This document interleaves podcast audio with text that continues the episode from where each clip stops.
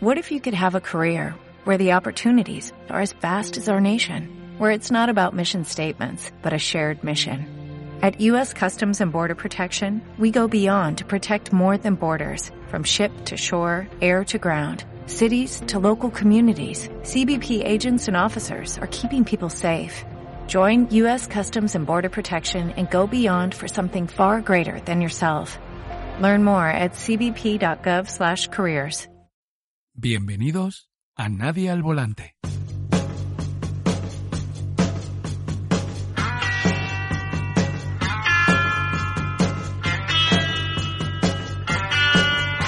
Hola amigos, bienvenidos a Nadie al Volante. Espero que tengáis una rista de ajos cerca, un crucifijo en una mano y una estaca en la otra, porque hoy vamos a hablar de vampiros. Vamos a hablar del mito del vampiro desde su origen hasta que se sumerge en la literatura surgida en pleno romanticismo, que nos trae al vampiro tal y como lo conocemos ahora. En nuestra sección Poetical Resistance hablaremos sobre el poeta Lord Byron, que inspiró el relato El vampiro que escribió su secretario y médico personal John Polidori. Escribió aquella noche legendaria en la villa Diodati, donde Mary Shelley también comenzó a fraguar su Frankenstein. Después, en nuestra sección La linterna mágica, debatiremos sobre la película Drácula de Bram Stoker, dirigida por Francis Ford Coppola, que nos permitirá hacer un buen repaso sobre lo más destacado del cine vampírico. Yo soy Pablo Yupton y abro las puertas del castillo transilvano de Nadie al Volante.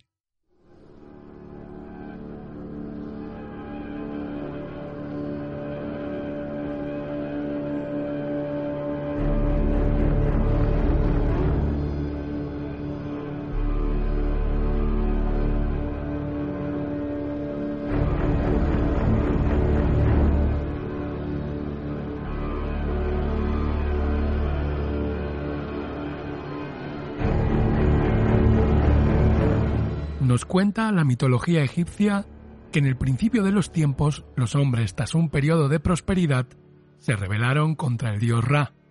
Como castigo, Ra mandó a la diosa Sekhmet para aniquilar a los insurrectos.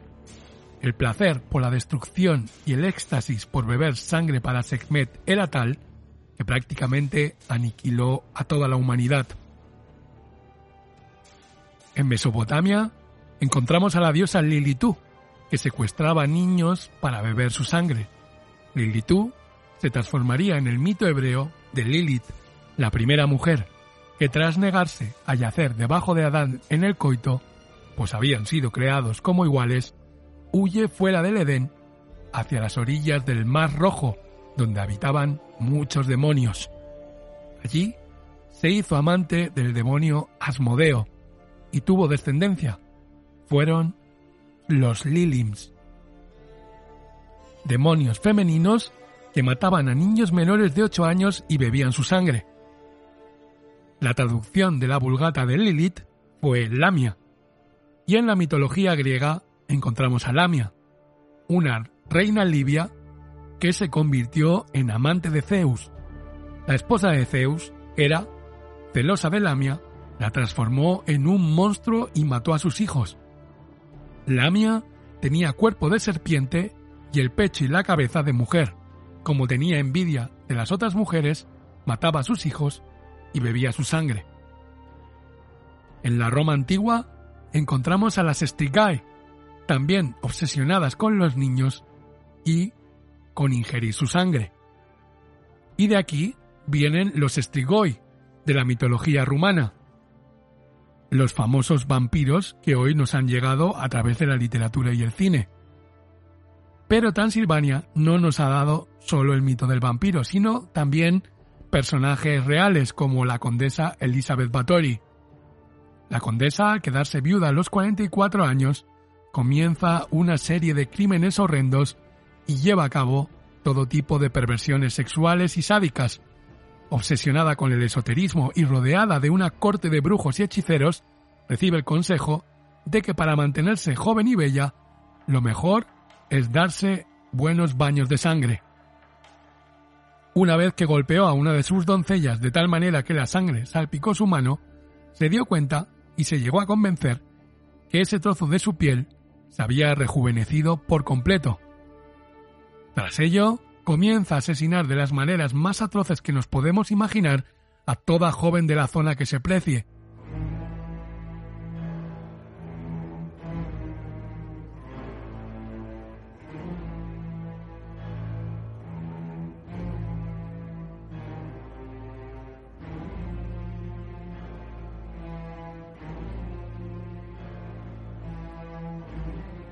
un antepasado de la condesa Bathory, no es otro que uno de los hombres que inspiraron a Bram Stoker para escribir su obra cumbre, Drácula. Se trata de Vlad Tepes, Vlad el Empalador, o también conocido como Vlad Draculea. Drácul significa dragón en húngaro y en rumano significa diablo. El sufijo lea significa hijo, por lo tanto sería el hijo del dragón o el hijo del diablo. Vlad III era un voivoda valaco nacido en Sigisoara en 1431, miembro de la Orden Secreta del Dragón, al igual que lo había sido su padre Vlad Dracul.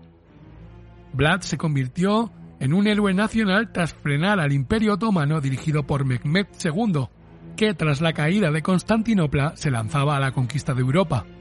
Vlad consiguió parar a los turcos con una guerra de guerrillas y amedrentándolos rodeando ciudades enteras con bosques de empalados que contaban con más de 20.000 personas empaladas.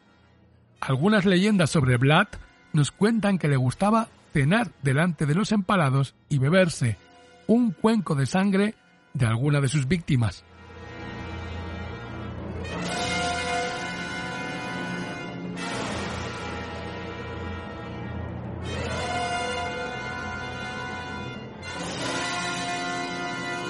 Tras las epidemias que asolaron Europa en el siglo XVIII, la figura del vampiro volvió con mucha fuerza, con libros como el que sacó en 1748 el abad Agustín Calmet, llamado Tratado de las apariciones de los espíritus y los de los vampiros revinientes de Hungría. También sacó Goethe en 1797 la balada de tintes vampíricos llamada La novia de Corinto. Pero es en el siglo XIX cuando los escritores románticos se encargan de expandir el mito del vampiro tal y como lo conocemos ahora. Escritores románticos alemanes como Johann Tieck, con su relato No despertéis a los muertos, del año 1800, con la célebre vampiresa Brunhilda, o relatos como el de Hoffmann llamado Vampirismo del año 1821, empiezan a lanzar el mito del vampiro en pleno romanticismo. Autores románticos ingleses como el poeta John Keats, con su poema Lamia del año 1819, o John Polidori, que en el mismo año saca su relato El vampiro, basado en la personalidad del genial poeta Lord Byron. De este relato ya hablaremos en nuestra sección Poetical Resistance ampliamente. En 1857 encontramos entre el poemario de las flores del mal de Baudelaire el siguiente poema llamado La metamorfosis del vampiro.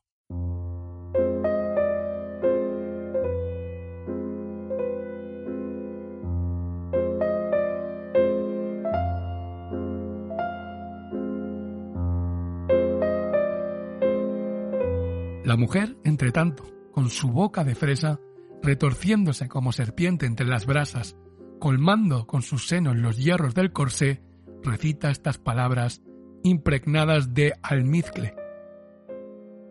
Yo tengo el labio húmedo y conozco la ciencia de olvidar en el fondo de un lecho la conciencia. Seco todos los llantos con mis senos triunfantes, reír hago a los viejos con risas infantiles. Y para quien me vea desnuda y sin mis velos, soy la luna y el sol, las estrellas y el cielo. Soy, mi querido sabio, tan erudita en goces, cuando sofoco a un hombre en mis temibles brazos, o cuando ofrezco al pecho a crueles mordiscos, tímida y libertina, frágil y robusta, que sobre esos colchones que de emoción se pasman, los impotentes ángeles por mí se perderían. Cuando ella hubo chupado de mis huesos la médula, y yo, lánguidamente me hube vuelto hacia ella a besarle los labios con amor, es solo un pringoso pellejo chorreante de pus. Cerré al punto los ojos en mi gélido espanto y cuando volví a abrirlos a la claridad viva, a mi lado, en lugar del maniquí potente que al parecer tenía gran provisión de sangre, restos de un esqueleto se agitaban confusos. De ellos brotaba el grito que lanza una veleta o un rótulo que pende de una barra de hierro y hace girar el viento en las noches de invierno.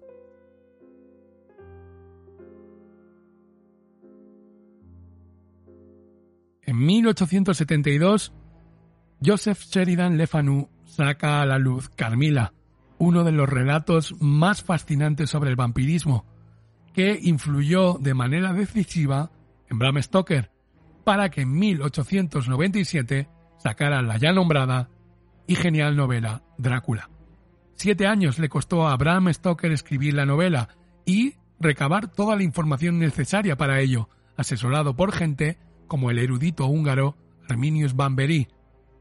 Oscar Wilde llegó a decir que era la novela más hermosa jamás escrita.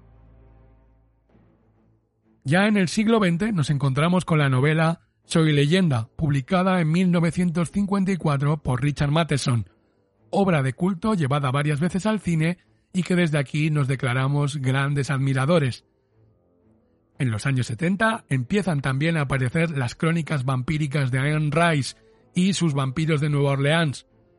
La fascinación por los vampiros se mantiene intacta a día de hoy, con multitud de obras inspiradas en el mundo vampírico.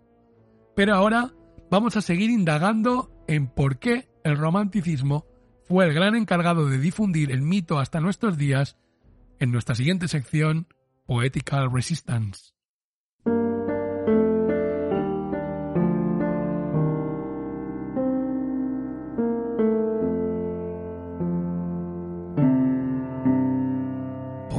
Resistance con Gabriel Moreno.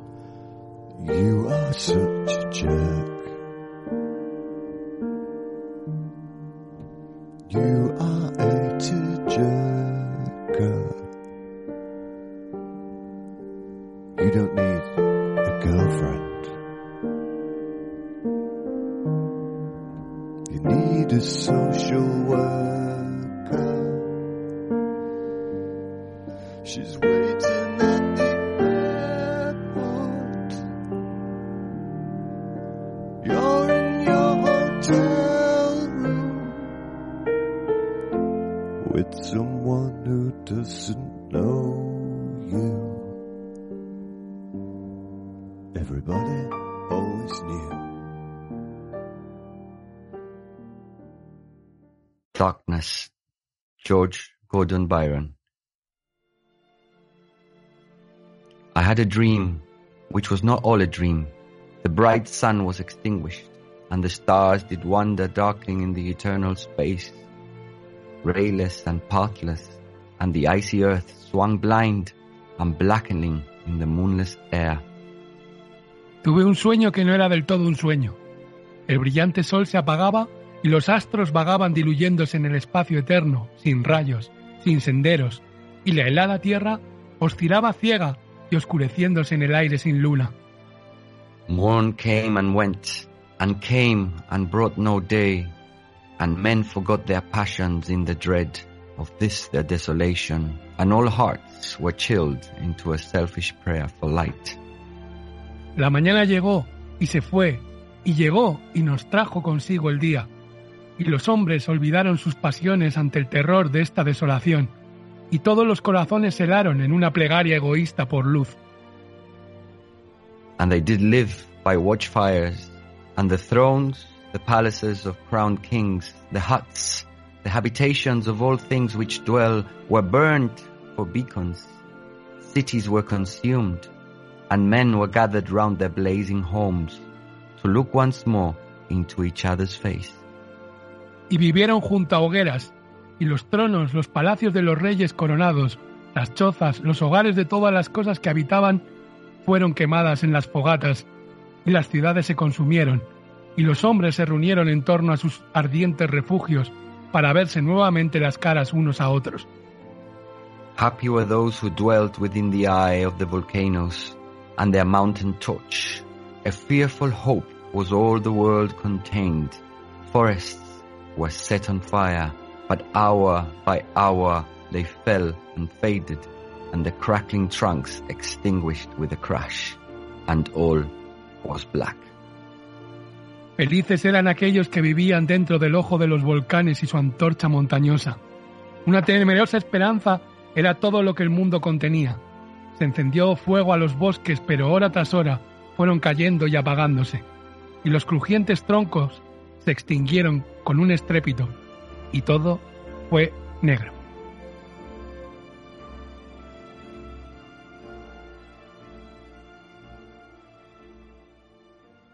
Y aquí estamos con nuestro poeta de cabecera desde Londres, Gabriel Moreno, para hablarnos de uno de los personajes más apasionantes de la historia de la literatura y que seguramente fue uno de los grandes precursores del mito de el vampiro, muy a su pesar. Pero ahora vamos a intentar descubrir por qué este hombre inspiró a unos cuantos autores este mito del vampiro. Gabriel, ¿cómo estás? Hola amigos, ¿cómo estáis? Aquí estamos en Londres, en, el, en la época del vampirismo, el vampirismo ecológico y político que estamos ahora viviendo aquí. Muy feliz de hablar de este tema. El vampirismo va a llegar. están sacándonos la sangre, el alma, los pensamientos y más importante, nos están extrayendo el futuro con sus métodos vampirescos. O sea, que estás diciendo que el sistema es un vampiro ya en sí. El sistema es el gran vampiro, ¿no? Y lo sabían bien. en el romanticismo lo sabían muy bien. Sí, vamos a hablar un poco de todo esto, que hemos ya hecho una pequeña presentación, hemos llegado hasta el punto en que dinos quién era Lord Byron para saber por qué pudo ser este personaje que inspiró el mito del vampiro. Bueno, Lord Byron, si pensamos en su vida, podemos ver que es el primer gran poeta em, rocambolesco, el primer gran, eh, la primera gran estrella de rock dentro del círculo literario, una persona que entra básicamente mediante la polémica y que atrae a, masas y masas de, em, de digamos, eh, intelectuales y personas cultas del círculo eh, artístico em, inglés mediante sus excesos y mediante sus contradicciones y mediante su personaje absolutamente em, mágico eh, y, quizás también un poco salvaje. Em, él nace en una casa muy, muy complicada dentro del suicidio de, de su padrastro y, y de las dificultades económicas de su madre y básicamente vive en, una situación difícil económicamente hasta que recibe em, su, título de Lord, ¿no? Y ahí eh, dentro de, su, eh, de su em, rescate económico también empieza su, su viaje literario que inicia con un libro polémico donde básicamente critica a todos los poetas y críticos de Escocia, porque había un, em, un crítico escocés que había, había criticado su primer libro muy enfáticamente. Entonces él inicia eh, criticando a todo el mundo y diciendo que son básicamente una pérdida de tiempo y, y esto causa un, un remordimiento, un, em, un revoloteo en el mundo em, cultural de esa época. Y, y, claro, Lord Byron desde ahí ya empieza a ser el primer personaje polémico y, entonces después por sus grandes experiencias sexuales y románticas empieza a crear un escándalo que la comunidad em, cultural de esa época, del principio del siglo XIX, empieza a seguirlo y a estar fascinado por su obra. Claro, de hecho Lord Byron tenía un problema porque le gustaban todas sus primas, ¿no? de eso sabemos un poco. El gran escándalo, el gran escándalo fue cuando se enamora de su hermanastra. Su hermanastra em, Audrey se enamora de ella y em, la deja a, su amante de ese momento para estar con ella. También Lord Byron lo interesante y lo problemático para esa época que él tenía relaciones bisexuales, que era una cosa un poco em, desconocida en ese, en ese momento y muy escandalosa. Eh, yo creo que la comunidad, igual que Oscar Wilde, lo aceptaban bien siempre y cuando sus, sus alardes decadentes no fueran un ataque completo a la moral de la época. Y ya cuando tuvo esa relación con Audrey en 1815, entonces ya eso fue quizás un poco demasiado eh, bestia para los estándares de, de moral y ética de la época. Y ahí es cuando él se exilia y se va a Geneva en, en, esta gran vila que vamos a hablar hoy también, ¿no? En Génova. Eh, la... Antes de llegar a todo esto, me gustaría que nos situaras a Lord Byron como poeta. Él formaba parte del romanticismo, ¿verdad? Formaba parte del romanticismo y también quizás fue uno de los percursores de un romanticismo más moderno en el sentido de llevar las, los temas políticos y domésticos y sexuales a la literatura en su brusquedad y su em, eh, sin, sin tantos em, decoraciones ¿no? lingüísticas. Quizás fue el primer poeta del siglo XIX que empezaba a intentar adoptar temáticas y lenguaje del día a día para, em, para crear un, una atmósfera más real de, su poesía. Mucha gente lo conoce obviamente por su extravagante vida sexual, política, em, intoxicada, pero su obra es increíblemente eh, importante y esculturada y quizás mucho más que los otros poetas eh, del siglo XX y, XXI. Eh, su obra era mucho, mucho más científica, más calculada, su métrica es perfecta, su uso de, del ritmo y de la rima es muy, muy avanzado y es una persona que básicamente eh, crea el primer, la primera fusión entre poesía muy visceral y muy técnica. Eh, entre los románticos es que quizás a veces menos valorado, quizás por los alardes y por los escándalos que causó durante su época, pero es uno de los poetas más importantes del romanticismo, seguro. Claro, porque él ya mete más temas filosóficos en la poesía que en ese momento también su amigo y también poeta romántico inglés, Shelley, también estaban empezando a meter temas más políticos y más filosóficos, ¿verdad? Sí, Shelley es más conocido por su poesía política y por su radicalismo eh, filosófico, pero Byron igualmente, aunque su estética fuera más decadente y más em, sobre la estética de, la noche, del cuerpo, del deseo, pero ahí entraba un montón de filosofía y política que en ese momento era progresista, eh, iluminadora y radical. Obviamente creo que su relación con Shelley también le condujo a que los últimos libros tuvieran una, una parte filosófica más importante y, más espectacular. A mí me gustaría mucho em, eh, hablar un poco también de, de, su, de su persona física, ¿no? Porque fue de los primeros poetas mm. que, mediante las pinturas que ves y los, eh, los, los relatos de cada persona que conoció, fue una persona excepcionalmente bella, excesivamente estéticamente placentera de ver y, y muy atractiva para las mujeres y para los hombres. Pero eh, también aquí viendo un poco el mito del vampiro y el mito del poeta y la, y la locura de, de la oscuridad del ser humano, es que él se consideraba muy atroz, casi monstruoso, un poco Frankenstein, pero por el simple motivo que tenía un dedo del pie que básicamente había nacido con una deformidad en su dedo. Em, Vamos, que era cojo. No era cojo, tenía era solo un dedo, eh, ni siquiera era la pierna. No, no, pero sí que era cojo, un poco cojo sí que era. Sí, era cojo, pero por este dedo, no tenía ninguna otra, no tenía algún un problema em, genético de las rodillas, era un puto dedo, tío, que se le había, había nacido invertido, en vez de ir para afuera iba para adentro. Entonces, ahí él se consideraba un monstruo. Como su alma. Como su alma, pero es que es muy interesante porque aquí entra todo el mito del poeta que necesita ser aclamado, el poeta que necesita chupar la sangre de su audiencia y, del, mundo que los rodea, porque dentro de sí se considera un, un monstruo, una cosa atroz y una cosa poca digna de existir.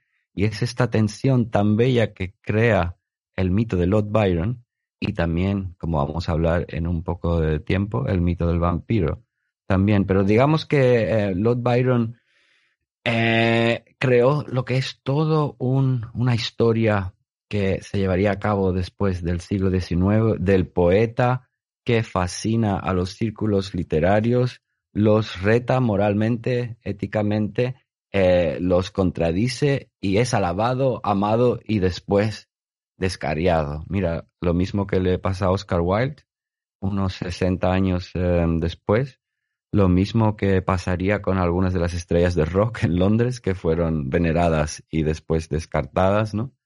Y lo mismo que después hablábamos que pasó en otros programas con otros grandes artistas en América como Jim Morrison y otros como Kurt Cobain, que siempre tenemos que mencionar. De verdad. Pero digamos que sí, Lord Byron empieza esta tradición del poeta, em, el poeta carismático, el poeta em, peligroso, el poeta atractivo, eh, la estrella de rock y el poeta que viene a la sociedad para, para em, amenazarla y retarla y de un modo u otro transformarla. Claro, él, digamos que ya lo dijimos en uno de los programas, que es la primera gran estrella del rock y que fue, vamos, rompiendo corazones, ¿no? Lo siguiente, llegó a alardear que en Venecia se acostó con 250 mujeres en el poquito espacio de tiempo que estuvo y cuando estuvo en España, sí, le debió gustar mucho, pero lo que más me gustó fue las mujeres españolas. O sea, hay una obsesión continua por lo que dices tú, un hombre tremendamente seductor, que encima de que es famoso, rico y muy inteligente, pues le gusta seducir y le gusta, pues como tú has dicho, al final el fluido vital es la sangre y el semen, ¿no? La sexualidad y la extracción de, de ese fluido es la que hace característico al vampiro también. Y ese mito también que hemos hablado también, que expandió el romanticismo del aristócrata atractivo y también terrorífico, ¿no? Absolutamente. Este, este mito del poder también, porque el problema con el vampiro es el, también el poder que tiene sobre los otros seres que los rodean, ¿no? Y es el poder que tenía Lord Byron mediante su intelecto, mediante su dinero y mediante su em, atractivo físico, que es una cosa que ya eh, no era tan común en, en el tiempo de, del romanticismo, que había muchos poetas. Em, muy interesantes, sensibles, pero claro, los que ganaban eran los bellos y Lord Byron era el más bello de todos. Y claro, no era igual aclamar, porque muchas de las lectoras de poesía, como todavía ocurre hasta el día de hoy, muchos son jóvenes mujeres, ¿no? Eh, que, que romantizan su vida antes del casamiento y que tienen todas estas visiones del héroe, del príncipe. Y claro, que lea poesía un atractivo joven, bien vestido, que es otra cosa que tenemos que hablar, que no es solamente su atractivo físico, su atractivo intelectual. Claro, una persona con esa inteligencia tiene un sentido de la moda mucho más avanzado que todos los pobres retrógradas ogros que los rodean. Entonces, aparte de ser guapo, aparte de ser inteligente y de escribir también, pues tiene también un sentido de, la estética em, de la moda que supera a sus contemporáneos y las mujeres caen como moscas y los hombres caen como moscas, hasta el punto de decir que, bueno, su gran amante Lady Caroline Lamb, que publica ese, ese diario Genarvon en 1814 sobre sus historias de Lord Byron, y claro, ella dice ahí que Lord Byron era uno de los seres más peligrosos del planeta en ese momento de la eh, historia inglesa. Y claro, quizás esa, ese peligro y esa, esa capacidad de seducción y de, de invadir a, las personas a su alrededor lo llevan a, a acercarse a ser quizás el primer vampiro de la historia. Claro, eh, ¿cómo crees que el romanticismo, por qué crees que hemos hablado antes en la presentación, el romanticismo es el encargado de llevar este mito que venía de tiempos tan ancestrales y que ha llegado hasta nuestro tiempo y ha llegado principalmente por la novela de Bram Stoker, que era irlandés y contemporáneo de Oscar Wilde, además, fueron juntos al Trinity College y le robó la novia Bram Stoker a Oscar Wilde. Entre, otras cosas, otro vampiro.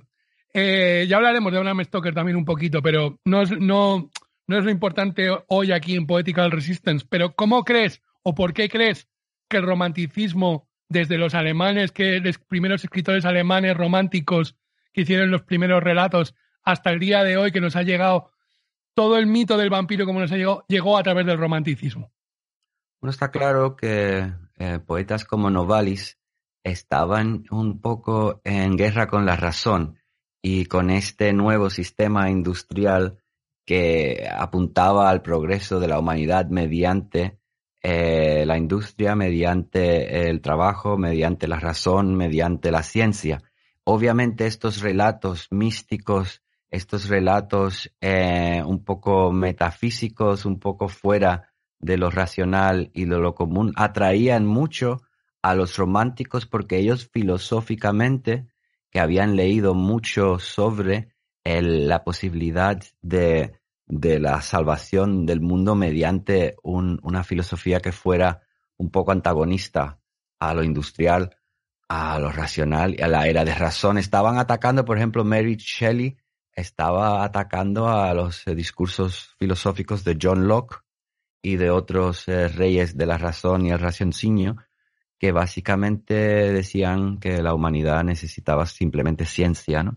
Y estas historias y esta esta fascinación por lo oscuro, por lo mítico, por lo, por lo quizás eh, trascendental, metafísico, venía de los románticos como una manera de contrarrestar eh, este, eh, este, esta tiranía de la ciencia que venía a, a comerse el principio del siglo XIX, ¿no? Y claro, obviamente los países más industriales como Inglaterra, Em, y Alemania, especialmente Inglaterra, pues había más em, antagonismo a esta filosofía eh, racional y ahí venían em, la mitología, porque no solo el mito del vampiro, muchos otros mitos, por ejemplo, en esa misma noche que vamos a hablar ahora, salió el, el, reencuentro con el mito de Prometeo, tan, tan importante en, el, en la cultura griega. Y también era un ataque a la razón, igual que Frankenstein, también es un ataque a la razón y un ataque al, científico que em, piensa que va a salvar al mundo, ¿no? Entonces sí, para mí tiene bastante sentido que viniera del romanticismo esta historia, pero claro, también en el romanticismo se alardean em, estos, estos personajes em, místicos, estéticos, que también eh, parecen mucho más vampiros que, que un pobre poeta medieval vestido mal y bebiendo eh, birra antigua. Entonces sí, tienen, parece que estos personajes románticos tienen más de vampiros, ¿no? Que otros. Sí, de hecho lo que has dicho del mito de Prometeo, que también hablaremos ahora, porque también es importante hablar del libro de de Shelley, de Percy Shelley, de, Prometeo desencadenado, porque luego su mujer, Mary Shelley, es la que escribía eh, Frankenstein o el moderno Prometeo, que quiere decir que ahí había toda una fusión en ese momento de todo lo que estás diciendo.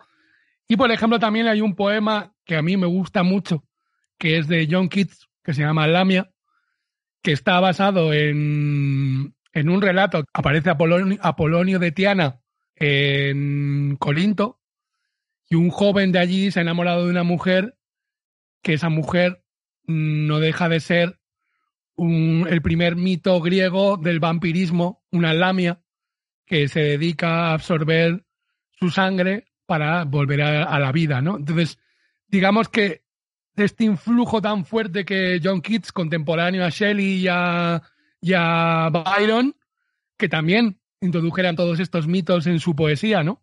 Total, estaban buscando en el pasado una manera de mirar al futuro porque el presente que se les presentaba en ese momento eh, se veía bastante oscuro y muy poco poético, ¿no? Porque claro, cuando empieza la gente a hablar solo que el cuerpo es simplemente una máquina eh, que se puede arreglar mediante influjos electrónicos, pastillas, y empiezan a hablar que el futuro es simplemente un, esfuerzo comunitario. Claro, tantas cosas que, que, personas sensibles ven eh, poco bellas, incluso si fueran verdaderas, ¿no? Por eso ahí ya John Keats empieza a hablar de la verdad como algo bello, porque obviamente pensaban que esa manera de concebir el futuro y eh, la Inglaterra del siglo XIX no era de su agrado y necesitaban encontrar em, nuevas filosofías que venían desde atrás, muchas durante todo, mira, lo que mismo pasó en el Renacimiento, ¿no? Y lo mismo pasó con, con Platón, él mismo, que miraba en los presocráticos a encontrar una nueva filosofía para seguir en el, en el, en el futuro porque el presente no, no, no, no, se no veían, no estaban de acuerdo con él. Y entonces todos ellos, obviamente, se conocían, obviamente no es como ahora que hay tantas y tantas personas estudiando literatura, habían pocas personas porque obviamente las dificultades económicas, pues el grupo de, nuevos pensadores, que además eh, la casa de Shelley es muy importante, de Mary Shelley, la casa de sus padres, porque las casa, la casa de sus padres era un, un centro cultural casi, porque era donde todos los estudiantes que no podían entrar en Oxford y en Cambridge porque eran em, por sus creencias eh, religiosas y filosóficas, porque la mayoría eran ateos y eran radicales y estaban em, a favor de la Revolución Francesa, pues todas esas personas acababan encontrándose en la casa de, de, Mary. Y ella con 16 años ya había leído a la mayoría de los grandes filósofos y políticos de la época y cuando se encuentra con Percy Shelley y con Lord Byron ya llevan consigo muchos, muchos años de estudio, muchos años de, entendimiento y de, estar cerca de, de, lo más progresivo y lo más, em, lo más, digamos, innovativo de las ideas políticas y sociales del momento. Así que se encuentran tres personas, que supongo que vamos a hablar un poco de, cómo se encuentran y cuándo se encuentran, ¿verdad, Pablo? Sí, eh, de hecho, ahora que has comentado esto, eh, la, la, madre de Mary Shelley no era otra que Mary Wollstonecraft, que es de las considerada una de las grandes pioneras del feminismo y, bueno, muchísimas otras cosas, porque es una figura muy destacada de la época. Eh, claro, se dan una serie de cosas que también creo que el romanticismo no es solo un alardear de los mitos, sino que también, por ejemplo, Percy Shelley o Mary Shelley estaban muy, muy interesados por el galvanismo, que es esta manera de intentar eh, utilizar la electricidad para revitalizar a los cuerpos y que esto se vería claramente en, en Frankenstein, pero que también es verdad que hacen como un, una unión de no es una lucha contra la razón, sino el que sea la razón lo predominante, ¿no? Porque es ellos están interesados en la ciencia, en la política, en lo que dices tú en un discurso progresista, pero ¿por qué dejar de lado los mitos, no? Bueno, la idea es que, como bien hizo William Blake unos años más tarde, era de unir, ¿no? La razón y el mito, la razón y lo místico, pero no dar por hecho de que solamente lo científico eh, llevaría al progreso humano, ¿no? Porque esa era la idea un poco de Locke y de Hume y de otros filósofos ingleses que eran los, los guardianes, ¿no? De la razón que llevaban eh, la era de la, la iluminación, ¿no? Que decían que básicamente la mente llevaría al progreso.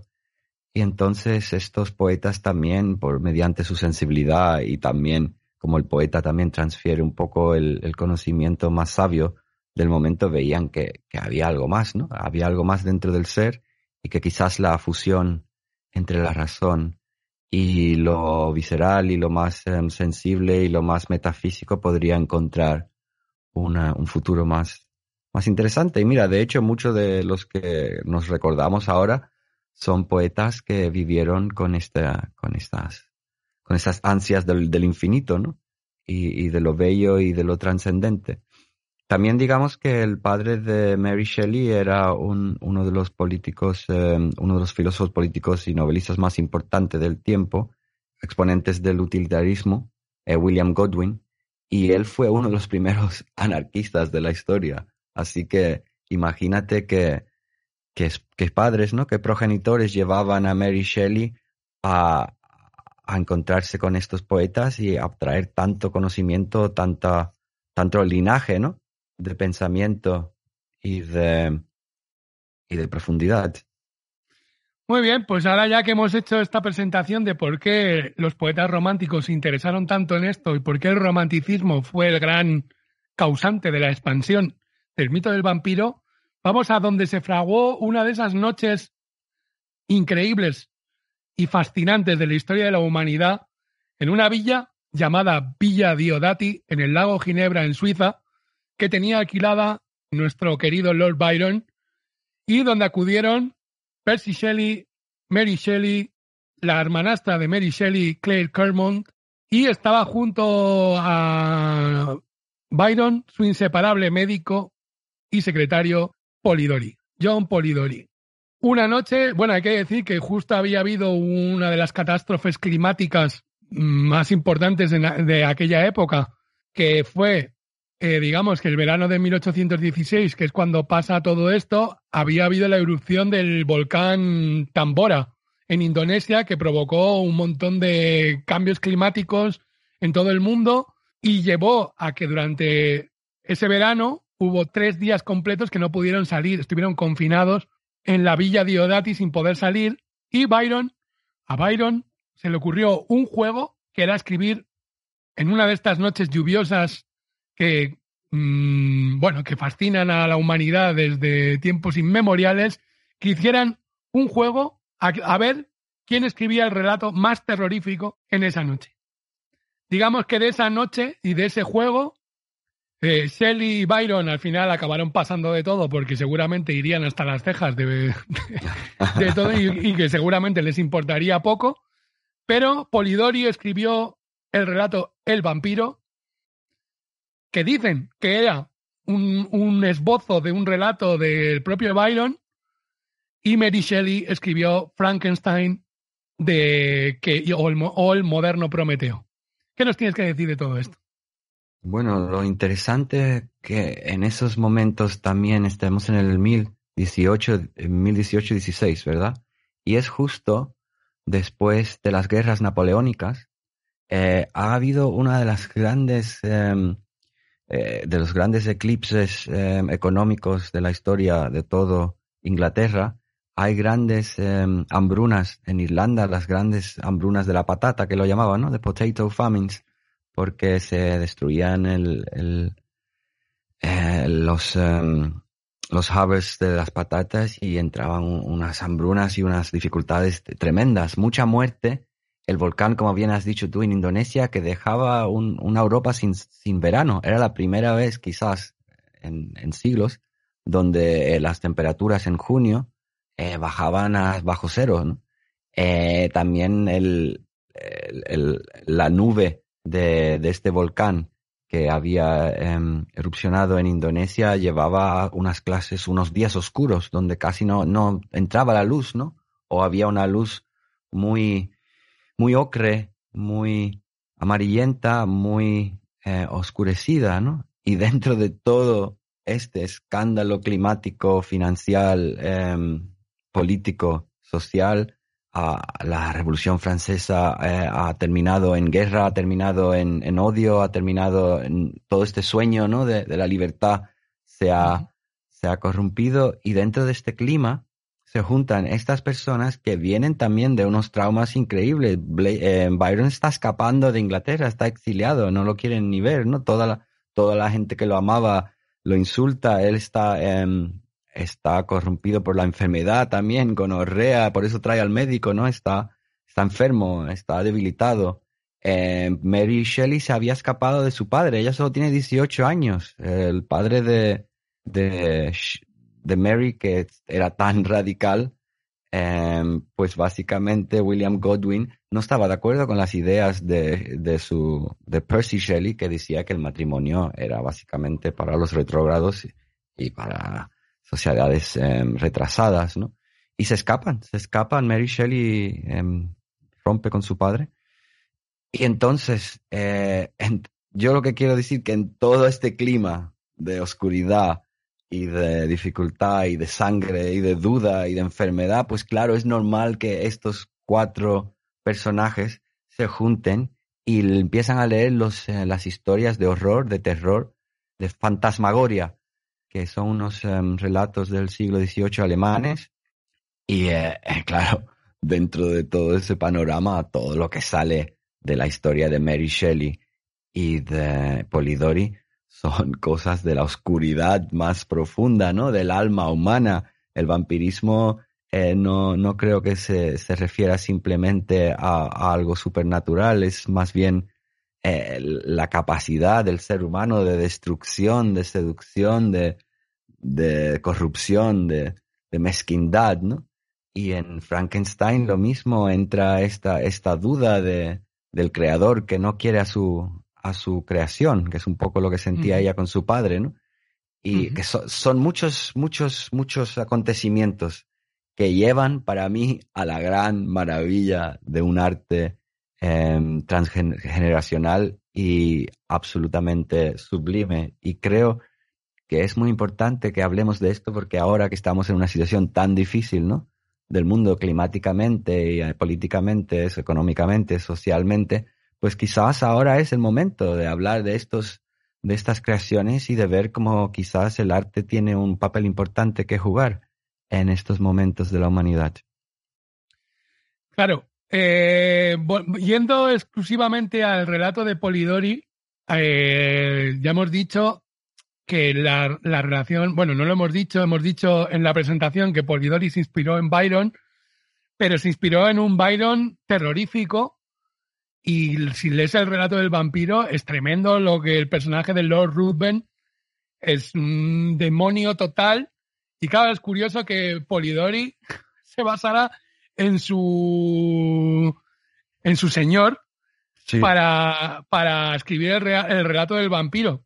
Bueno, lo que es muy interesante que ya el nombre que le da Lord Ruthven es el nombre que eh, Lady Caroline Lamb, que era la ex amante de Lord Byron, utiliza para publicar estos diarios del Genarbón unos años anterior del vampiro, donde ella describe a Byron, pero lo describe como un tipo de vampiro social, ¿no? Donde em, eh, se aprovecha de la mujer, donde sus cambios de, humor son absolutamente terroríficos, donde eh, seduce y maltrata a hombres y a mujeres igual. Y entonces es muy curioso que Polidori utiliza este nombre para el personaje vampiresco de su relato, que dicen, como bien dices tú, estaba basado ya en un relato que había empezado Byron, pero que no había terminado, eh, un esbozo, ¿no?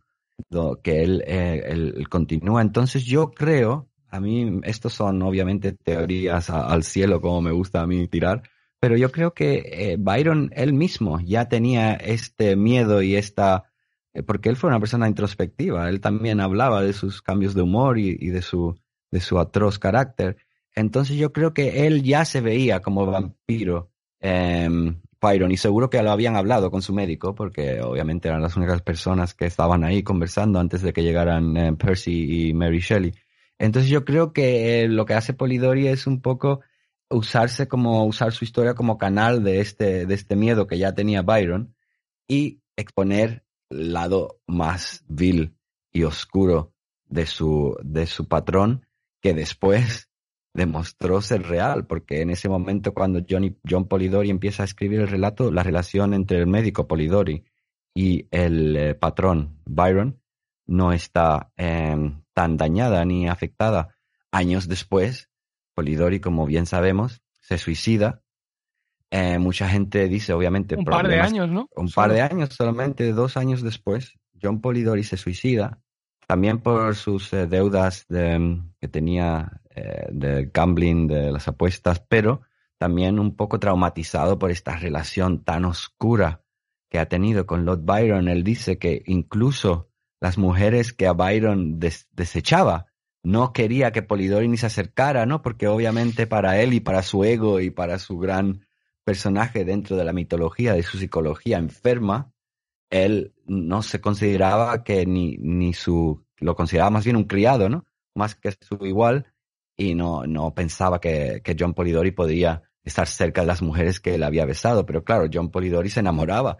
John Polidori era un poco como el personaje Aubrey en, el, en este relato del vampiro, que es un, un um, es una, un, un señor eh, joven eh, con dinero, un órfano, que básicamente tiene esta hermana que, que, ama y que adora y que al final el vampiro, el Lord Ruthven, se aprovecha de ella y obviamente al final pues se casa con, con, la, con la sospecha de que le quitará la vida, ¿no?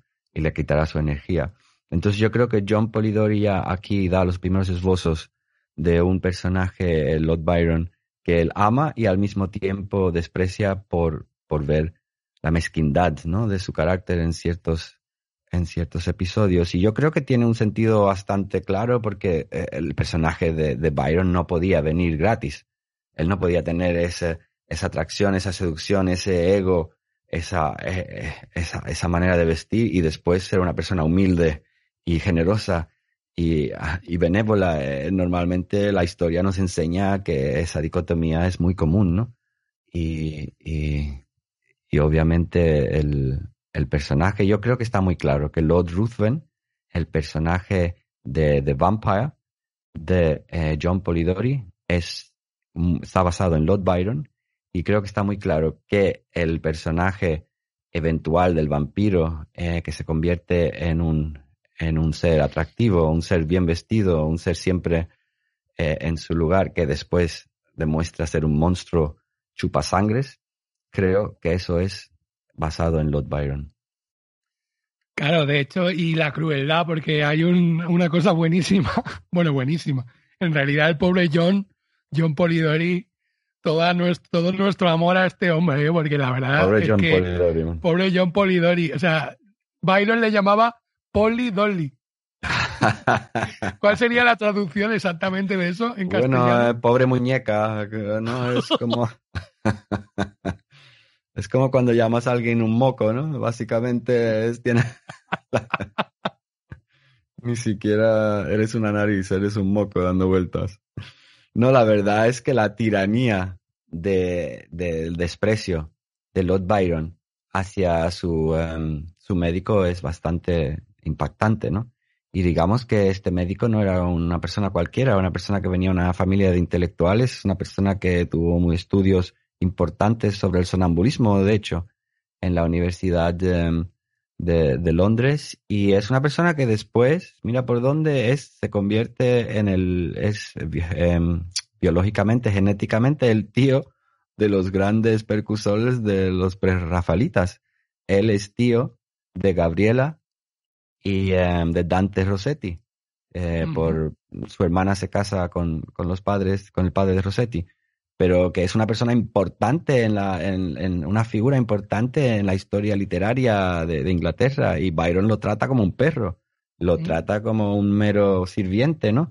Que le tiene que, que dar um, chutes de, de opio cuando le dé la gana y que tiene que cuidar su salud y que tiene que servirle té y tiene que ser un, básicamente un sirviente. Y yo creo que porque Byron también tendría un poco de inseguridad frente a él, un, una persona culta, una persona que no fuera tan bella como él, pero una persona noble quizás, que una, un, una característica que Byron quizás no, no pudo nunca disfrutar. De hecho, el pobre Polidori murió con 25 años, no le dio tiempo prácticamente a hacer nada. Y con su novela más criticada por el relato del vampiro es muy criticado, incluso oigo comentarios desdeñosos a día de hoy como bueno, que es un coñazo y, y al contrario, la verdad que está a mí. Te digo la verdad, a nivel de su trama y a nivel de los personajes está muy bien construida, los giros de, de, la trama son, son, muy interesantes y muy innovativos y eso no lo hizo Byron, eso lo hizo él. Ahora te digo una cosa, a nivel de lenguaje, la traducción es diferente, pero el, el original en inglés es difícil de, de leer, ¿eh? no es un, un, un relato, eh, es lo que le llaman eh, un, un, exceso un poco de adverbios y adjetivos, es, es muy, demasiado lenguaje, ¿no?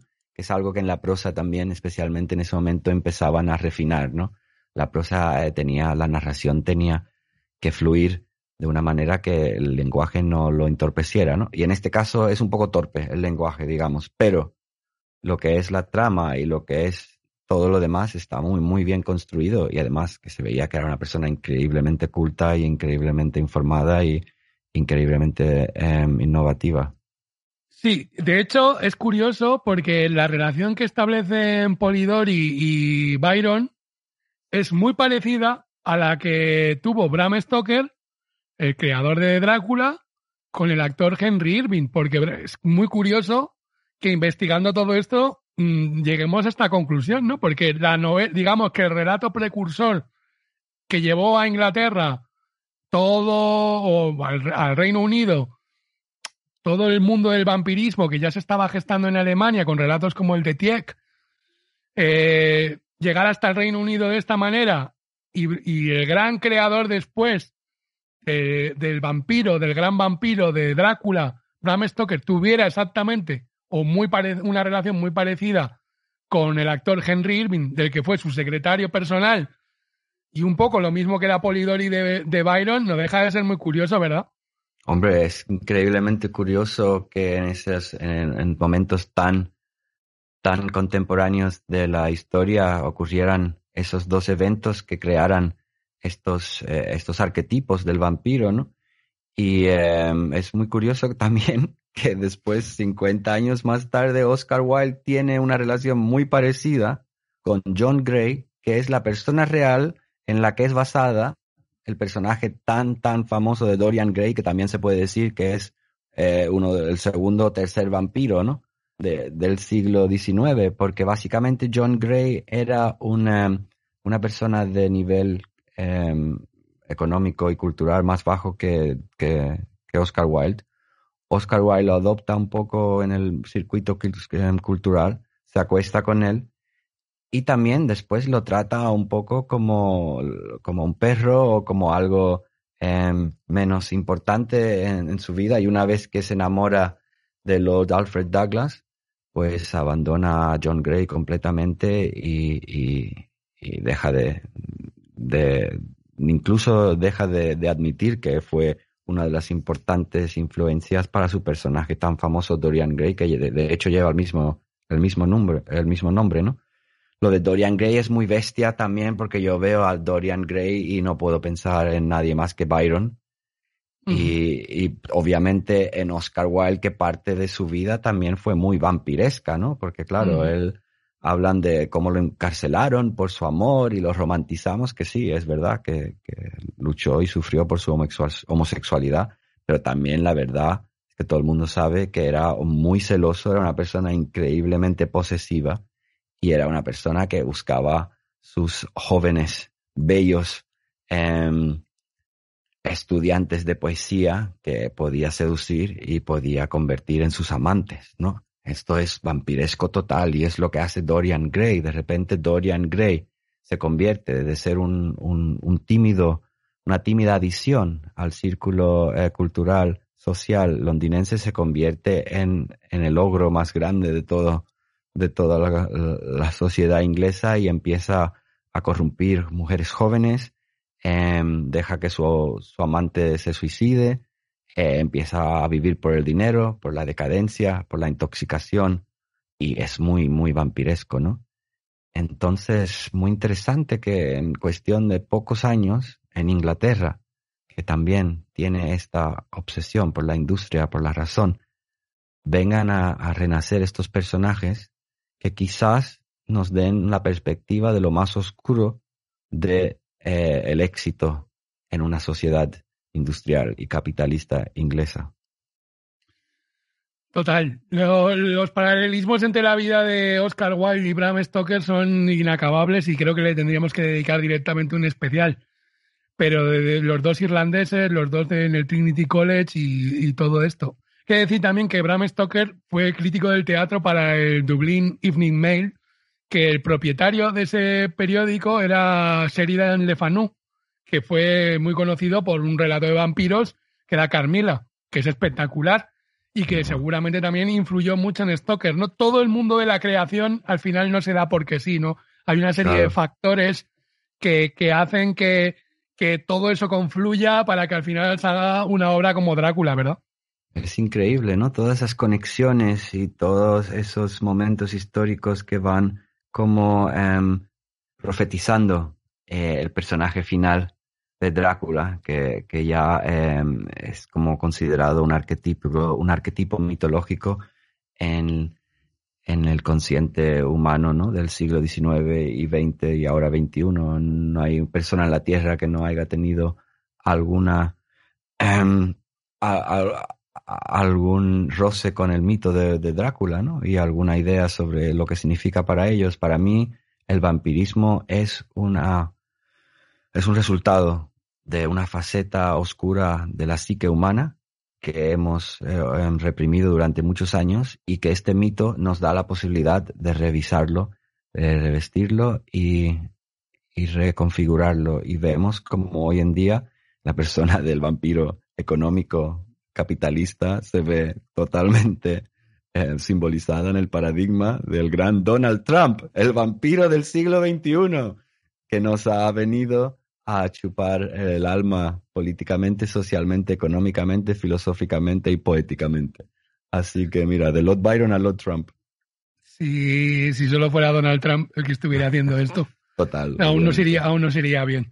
Total. Bueno, eh, yo creo que hemos hecho un pequeño vistazo a la figura de Byron, a la que volveremos, porque como veis, una cosa nos lleva a la otra, pero está todo muy, muy muy junto. Y la semana anterior hablábamos de William Blake, hoy hemos hablado un poquito de Lord Byron y para que veáis que todas estas cosas que a día de hoy nos siguen fascinando como el mito del vampirismo, que está tan presente en nuestros días, pues un señor como Lord Byron tiene, tiene muchísimo peso. Muchas gracias, Gabriel. Nos vemos en la próxima. Nos, vemos, en la próxima sección de Poetical Resistance. Un abrazo fuerte. Abrazos desde Londres desde el, desde el nacimiento de los vampiros.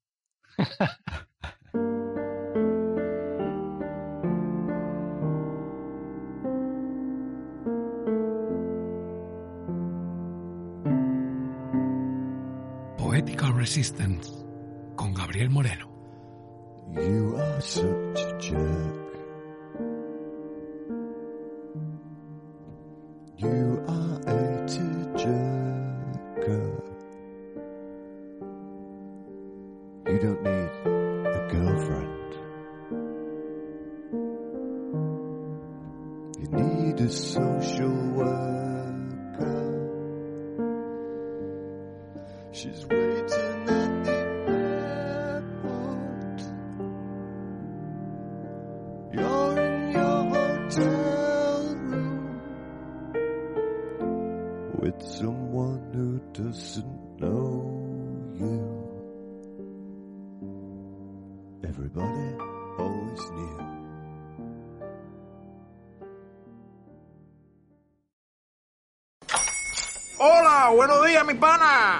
Buenos días, bienvenido a Sherwin Williams. ¡Ey! ¿Qué onda, compadre? ¿Qué onda? Ya tengo lista la pintura que ordenaste en el ProPlus app. Con más de 6.000 representantes en nuestras tiendas listos para atenderte en tu idioma y beneficios para contratistas que encontrarás en aliadopro.com. En Sherwin Williams somos el aliado del PRO.